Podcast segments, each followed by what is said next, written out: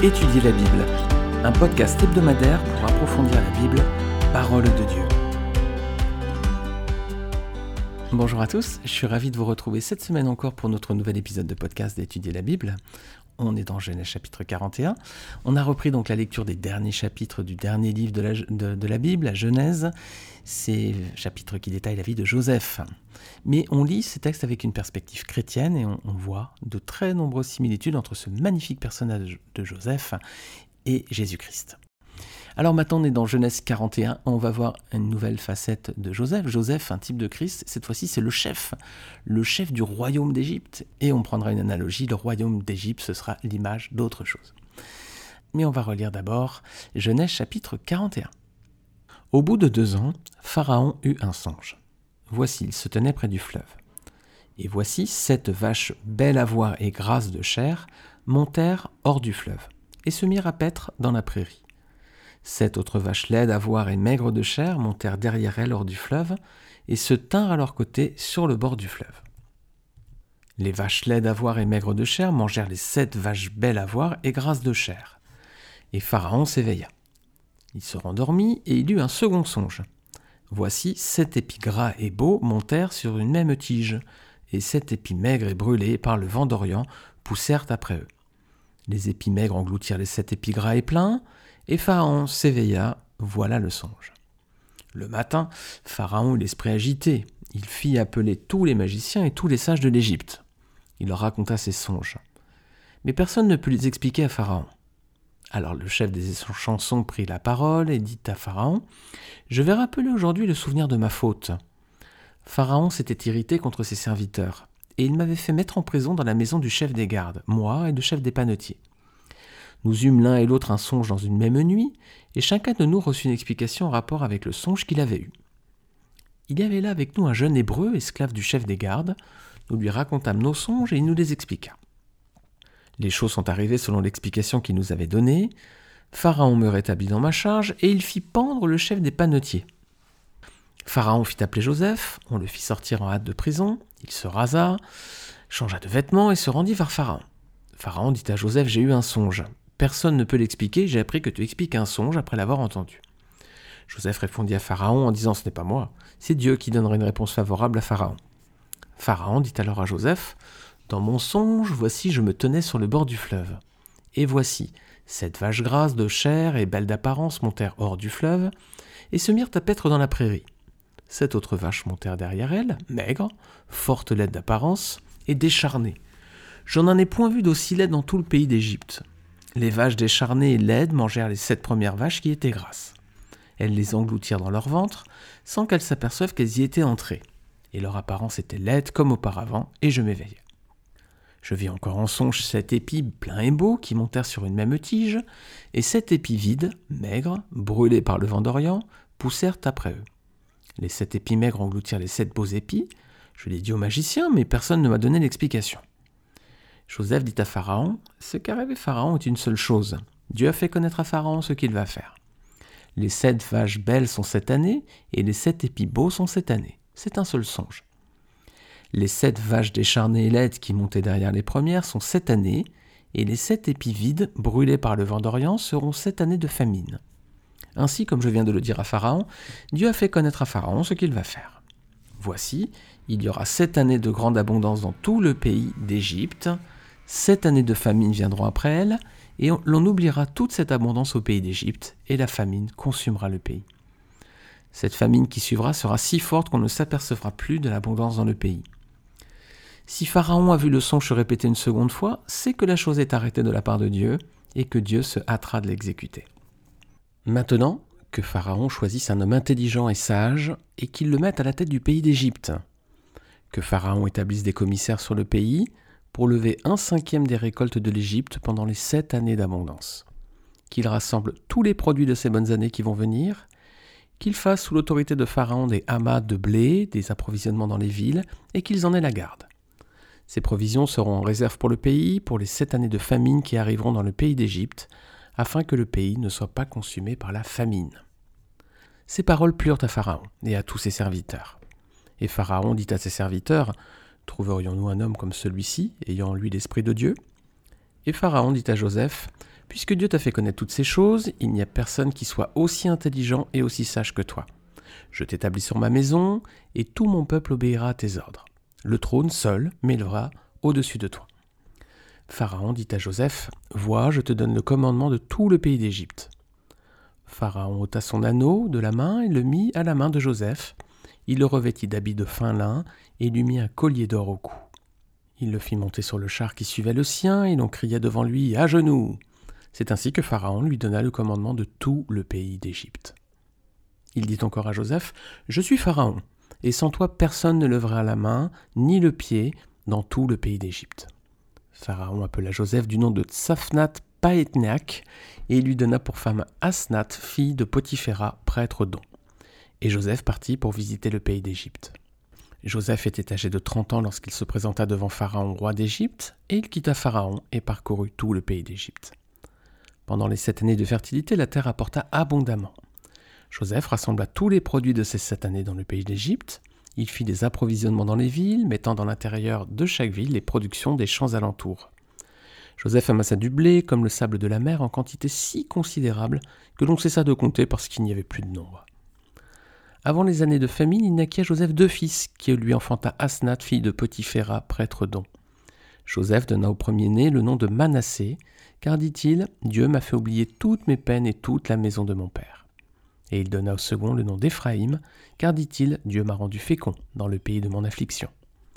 Les sept années d'abondance qu'il y eut au pays d'Égypte s'écoulèrent, et les sept années de famine commencèrent à venir, ainsi que Joseph l'avait annoncé.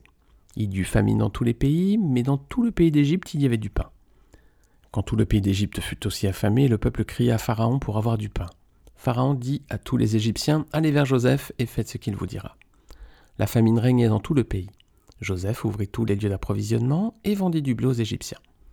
La famine augmentait dans le pays d'Égypte, et de tous les pays on arrivait en Égypte pour acheter du blé auprès de Joseph, car la famine était forte dans tous les pays. Alors, on va reprendre ces versets, point par point. On va pas faire dans cet épisode tout le chapitre. Je vais garder une autre partie, je vais vous le dire tout à la fin de l'épisode. Il, y a toute une petite partie, une parenthèse que je vais garder pour le prochain épisode. Je voulais pas que celui-ci soit trop trop long. Donc il y a une partie qui est relativement importante qu'on va garder pour la semaine prochaine. Déjà, là, on va regarder les premiers versets. Donc, versets 1 à 13, on voit que Pharaon fait deux rêves troublants. Les chansons se souviennent de Joseph lorsqu'il avait aidé à comprendre ses songes quelques années plus tôt. Il en fait part à Pharaon qui fait appeler Joseph. Le jeune esclave hébreu va lui donner l'explication. Pharaon va l'élever en dignité. Joseph, Joseph va alors devenir grand en Égypte, au point que tout le pays lui sera soumis. Regardez avec moi Ecclésiaste chapitre 4, versets 13 à 16. Mieux vaut être un enfant pauvre et sage qu'un roi vieux et stupide qui ne sait plus se laisser avertir. Oui, il peut même sortir de prison pour régner ou être né pauvre dans son royaume. J'ai vu tous les êtres vivants qui marchent sous le soleil se rallier à l'enfant destiné à succéder au roi et à régner à sa place. On a quand même une petite image de, l'histoire de Joseph ici. Alors Joseph, toutefois, il va, dire à Pharaon, hein, Pharaon lui dit, tu sais expliquer les rêves, et lui, non, il dit que cette sagesse ne vient pas de lui, hein, verset 16. Il dit, c'est Dieu hein, qui te donnera l'explication. On a une réaction assez similaire avec euh, ce qu'a dit Christ dans Jean 5, verset 19. Jésus reprit la parole et leur dit, en vérité, en vérité, je vous le dis, le Fils ne peut rien faire de lui-même, sinon ce qu'il voit le Père accomplir. Voilà. En toute chose, Jésus reconnaissait aussi l'œuvre de Dieu, l'action de Dieu dans sa vie. Alors, on a ensuite les sept années d'abondance et de disette. Ce pharaon va faire un double rêve, hein. sept vaches grasses qui précèdent sept vaches maigres qui vont les dévorer. voilà, ensuite, rêve similaire avec les sept épis. Joseph en donne l'interprétation. Sept années d'abondance vont précéder sept années de famine, de disette. Il faudra profiter de ce temps pour moissonner avant que la famine arrive avec les temps difficiles. On va formuler une hypothèse. Une hypothèse d'interprétation et voir si elle se confirme. À quoi pourraient correspondre ces deux périodes de temps si on prend Joseph comme un type de Christ? Le chapitre 40 présentait en symbole la mort du Seigneur à la croix et sa résurrection. Donc le chapitre suivant que nous étudions aujourd'hui serait la suite de l'histoire, logiquement. Alors les sept années d'abondance, ce serait bah, le temps de la grâce, qui a débuté lors de la mort et de la résurrection du Seigneur et qui s'arrêtera avec le premier retour de Christ, avec l'enlèvement de l'Église. Et les sept années de famine, ce serait le temps qui suivra l'enlèvement de l'Église, la tribulation. Donc cette année d'abondance, cette année de famine, cette année d'abondance, ce serait le temps de la grâce, c'est celui qu'on vit aujourd'hui, jusqu'à l'enlèvement de l'Église, et ensuite il y aurait cette année de famine, donc la tribulation. On va voir si cette hypothèse se confirme. Alors, on a, versets 33 à 36, une organisation que Joseph recommande à Pharaon pour se préparer à la famine. Regardons les critères. Qu'est-ce qu'il faut faire, selon Joseph? Ben, Il faut que le souverain choisisse un homme intelligent et sage afin de le placer à la tête de l'Égypte. Ensuite, ce souverain doit établir des commissaires dans tout le pays pour récolter le fruit euh, des sept années de, moisson. Tout ceci doit se faire sous l'autorité de Pharaon, du souverain, et ce sont ces commissaires qui en auront la garde. Donc là, dans, le schéma, Joseph est choisi par Pharaon pour être à la tête de l'Égypte et diriger cette mission. Si on prend Joseph comme un type de Christ, cette organisation sera une image de l'Église. On a une nouvelle organisation qui est mise en place, l'Église, là, afin de répandre la parole de Dieu, qui est la semence, et de conduire au salut les âmes, c'est la moisson. Dans cette organisation, c'est Christ qui est placé à la tête de l'Église. On pourrait lire Colossiens chapitre 1, verset 18. Dieu va choisir lui-même les ouvriers pour sa moisson. Et tout le travail qui est fait se fait sous le contrôle de Dieu. En effet, les serviteurs dans l'Église ne peuvent rien faire par eux-mêmes. C'est ce que Jésus dit dans Jean 15, versets 4 et 5.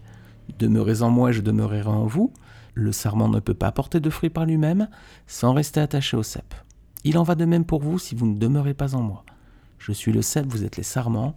Celui qui demeure en moi et en qui je demeure porte beaucoup de fruits, car sans moi vous ne pouvez rien faire. Donc ici on a un parallèle assez clair entre l'organisation qui est mise en place en Égypte pour préparer euh, la moisson avant la période de famine et la mise en place d'une nouvelle organisation avec euh, le temps de la grâce, hein, qui est l'image de l'Église et le fonctionnement est assez similaire avec d'un côté, en Égypte, Joseph qui est placé à la tête de la mission, de l'organisation, et dans le Nouveau Testament, le temps de la grâce, c'est Christ qui est le chef de l'Église. Alors justement, on va approfondir ce parallèle entre Joseph, chef de l'Égypte, et Christ, chef de l'Église.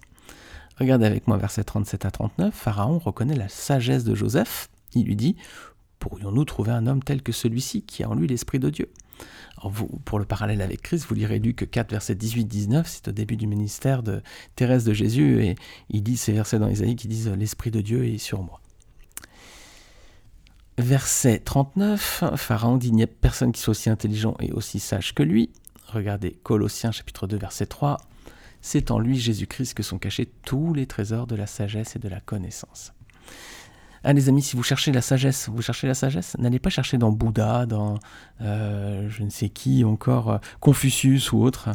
C'est en Jésus-Christ.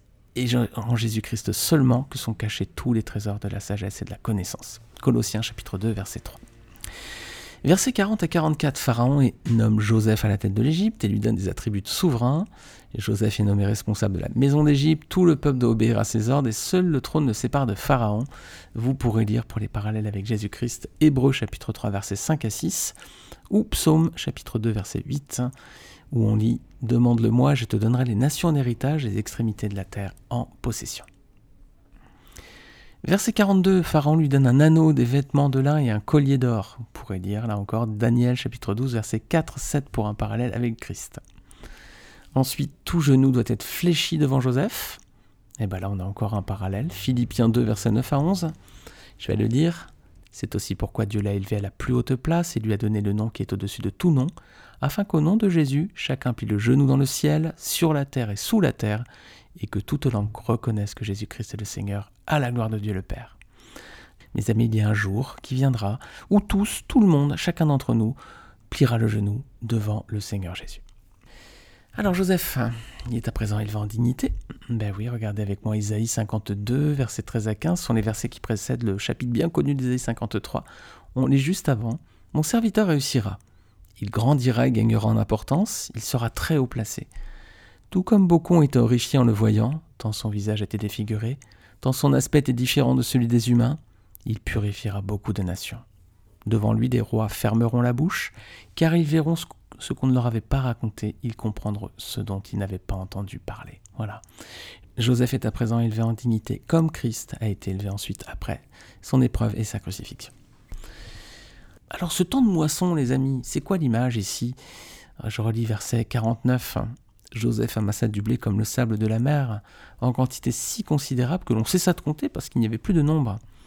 Bah, si on regarde les versets 47 à 49, si on reprend l'hypothèse émise au début, ce temps de moisson, ce serait le temps de l'évangélisation des nations. Alors c'est une moisson qui est fertile, hein, très fertile. Combien d'âmes ont été sauvées depuis le départ du Seigneur hein? Pas assez, bien sûr, bien sûr, pas assez, mais le nombre est considérable malgré tout. Hein. Donc on a le temps de moisson, image de l'évangélisation des nations, et la période de famine, ce serait, eh bien les amis, les, sept années qui suivent, hein, c'est une période terrible, ce serait un temps de famine et d'épreuve, eh bien ce serait l'image de la tribulation dans le Nouveau Testament. Dans notre image, donc dans notre image dans le Nouveau Testament, ça symboliserait les années qui vont suivre l'enlèvement de l'Église. Il y a un temps de moisson, ensuite Christ revient pour chercher les siens, c'est l'enlèvement. Vous pourrez lire 1 Thessaloniciens 4, versets 13 à 18 et 1 Corinthiens 15, 51, 57. Après l'enlèvement, il y a une période de temps qui s'appelle la tribulation, qui va être redoutable. Regardez ce que nous dit le Seigneur Jésus-Christ de cette période dans Matthieu 24, versets 14 à 21. Et vous allez voir qu'au premier verset, on retrouve la symbolique des sept années de vaches grasses et de la moisson, et ensuite arrive la détresse et la famine. Regardez. Matthieu 24, 14, 21. Cette bonne nouvelle du royaume sera proclamée dans le monde entier pour servir de témoignage à toutes les nations. Alors viendra la fin. C'est pourquoi lorsque vous verrez l'abominable dévastation dont a parlé le prophète Daniel établi dans le lieu saint, que celui qui lit fasse attention, alors que ceux qui seront en Judée s'enfuient dans les montagnes, que celui qui sera sur le toit ne descende pas pour prendre ce qui est dans sa maison, et que celui qui sera dans les champs ne retourne pas en arrière pour prendre son manteau. Malheur aux femmes qui seront enceintes et à celles qui allaiteront durant ces jours-là. Priez que votre fuite n'arrive pas en hiver, ni un jour de sabbat, car alors la détresse sera si grande qu'il n'y en a pas eu de pareil depuis le commencement du monde jusqu'à présent, et qu'il n'y en aura jamais plus. Alors, on retrouve bien ici les deux périodes de temps. Il y a une période d'abondance hein, où la parole de Dieu peut être semée et récoltée, et il y a une période de disette, bah, l'évangile ne sera plus prêché librement, car l'antéchrist va régner. Donc l'hypothèse qu'on avait mise précédemment semble se confirmer. Donc cette année d'abondance qui représenterait le temps de la grâce, et les sept années de famine qui représenteraient bah, la tribulation. Alors, on va développer ce point sur l'évangélisation durant la tribulation. Il y a quelque chose à voir ici. L'Église a été enlevée, les chrétiens aussi. Qui va annoncer la parole de Dieu au monde, des amis? Il n'y a plus d'Église. Qui va annoncer la parole de Dieu au monde? Regardez ce que dit le prophète Amos, chapitre 8, versets 11 à 12. Les jours viennent, déclare le Seigneur l'Éternel, où j'enverrai la famine dans le pays. Non pas la faim du pain et la soif de l'eau, mais la faim et la soif d'entendre les paroles de l'Éternel. Ils erreront alors d'une mer à l'autre du nord à l'est. Ils iront ça et là pour chercher la parole de l'Éternel et ils ne la trouveront pas. Voilà les amis, ben oui, comme les Égyptiens cherchaient du blé et il n'y en avait plus. Voilà, c'est la même image les amis. On a une analogie ici avec l'abondance puis la famine en Égypte et puis ce qui se passera dans la fin des temps. Hein. Alors, on va reprendre justement les derniers versets de Genèse 41, versets 53 à 57. Et on va les mettre vraiment en parallèle, pour conclure, entre l'Ancien Testament et le Nouveau Testament, Joseph et Jésus. Regardez, je relis les versets 53-57. Et, et pendant que je lis, pensez bien au Nouveau Testament avec ce qu'on est en train de, voir dans cet épisode. Regardez, Genèse 41, versets 53-57. Les sept années d'abondance qu'il y eut au pays d'Égypte s'écoulèrent. Et les sept années de famine commencèrent à venir, ainsi que Joseph l'avait annoncé. Il y eut famine dans tous les pays, mais dans tout le pays d'Égypte il y avait du pain. Quand tout le pays d'Égypte fut aussi affamé, le peuple cria à Pharaon pour avoir du pain. Pharaon dit à tous les Égyptiens, allez vers Joseph et faites ce qu'il vous dira. La famine régnait dans tout le pays. Joseph ouvrit tous les lieux d'approvisionnement, vendit du blé aux Égyptiens, la famine augmentait dans le pays d'Égypte. Et de tous les pays en arrivant en Égypte pour acheter du blé auprès de Joseph, car la famine était forte dans tous les pays. Si on reprend notre image, regardez, verset par verset. Verset 53, les sept années d'abondance qui eut au pays d'Égypte s'écoulèrent, voilà, c'est la fin du temps de la grâce et de la patience de Dieu. Verset 54, là on voit que malgré la tribulation, il y a quand même des conversions. Hein. Les sept années de famine commencèrent à venir, il y eut famine, mais dans tout le pays d'Égypte, il y avait du pain. On voit quand même que eh, la Bible ne va pas disparaître, les amis, elle sera quand même là, les gens pourront l'ouvrir et la lire. Hein. Donc, et puis il y aura peut-être encore des choses comme YouTube ou autre, il y aura peut-être encore les, les, prédications des églises qui ont été notamment enregistrées depuis le confinement. Merci Seigneur aussi, parce que ce confinement nous a aussi permis pour beaucoup, à beaucoup de d'enregistrer dorénavant ou de, les mettre, de mettre nos prédications à la disposition du grand public, chose que beaucoup d'entre nous, hein, beaucoup d'églises ne faisions pas auparavant. Hein. Donc, une fois qu'il y a l'enlèvement d'église, bah, la Bible elle est encore là, dans, les librairies, dans les maisons, dans les églises. Il y a encore les, les sites internet peut-être. Donc euh, les gens auront quand même accès à la parole de Dieu. Donc on voit qu'il y a quand même des conversions pendant la tribulation. Les hommes vont crier à Dieu. Verset 55. Quand tout le pays d'Égypte fut aussi affamé, le peuple cria à Pharaon pour avoir du pain. Vous voyez, les hommes vont crier à Dieu là pour avoir du pain, la, parole de Dieu. Hein. Et que va faire Dieu? Bah regardez, Pharaon dit à tous les Égyptiens, allez vers Joseph et faites ce qu'il vous dira. Dieu va faire quoi? Il va envoyer des hommes qui crient pour avoir du pain vers Jésus-Christ. Pour avoir l'aliment dont ils ont besoin, l'aliment spirituel, il va leur dire allez vers Joseph, allez vers Christ et faites ce qu'il vous dira. Donc suivez ses paroles. Voilà, c'est pas juste aller chercher du pain pour manger ici, hein. c'est bien aller vers Christ et faites ce qu'il vous dit. Voilà, écoutez sa parole dorénavant. Magnifique, hein quelle image. Verset 56 ben voilà, un temps de conversion pour ceux qui cherchent le Seigneur, regardez. La famine régnait dans tout le pays, Joseph ouvrit tous les lieux d'approvisionnement et vendit du blé aux Égyptiens, la famine augmentait dans le pays d'Égypte, voilà. On voit que la famine, la tribulation augmente, mais voilà, Joseph ouvre les lieux d'approvisionnement et voilà, les gens vont avoir accès à la parole de Dieu. Donc on voit qu'il y a un temps de conversion là pendant cette tribulation. Ceux qui chercheront vraiment le Seigneur fidèlement, le Seigneur leur donnera de quoi s'alimenter spirituellement. Verset 57, eh bien, c'est la conversion des nations. Voilà. Regardez, de tous les, tous les pays arrivés en Égypte pour acheter du blé auprès de Joseph, car la famine était forte dans tous les pays. Voilà. Ici, c'est la conversion des nations. La tribulation est forte dans tous les pays.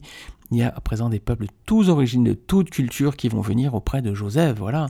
On a une image ici assez forte. On voit bien que si on reprend cette image dans une perspective chrétienne, ah ben on voit vraiment dans la, dans la période de tribulation ce qui va se passer. Les gens vont crier à Dieu pour avoir du pain le souverain, donc Pharaon, qui sera Dieu, donc va les envoyer vers Joseph, donc qui sera Christ, en disant faites tout ce qu'il vous dit, donc écoutez sa parole, écoutez ce qu'il dit.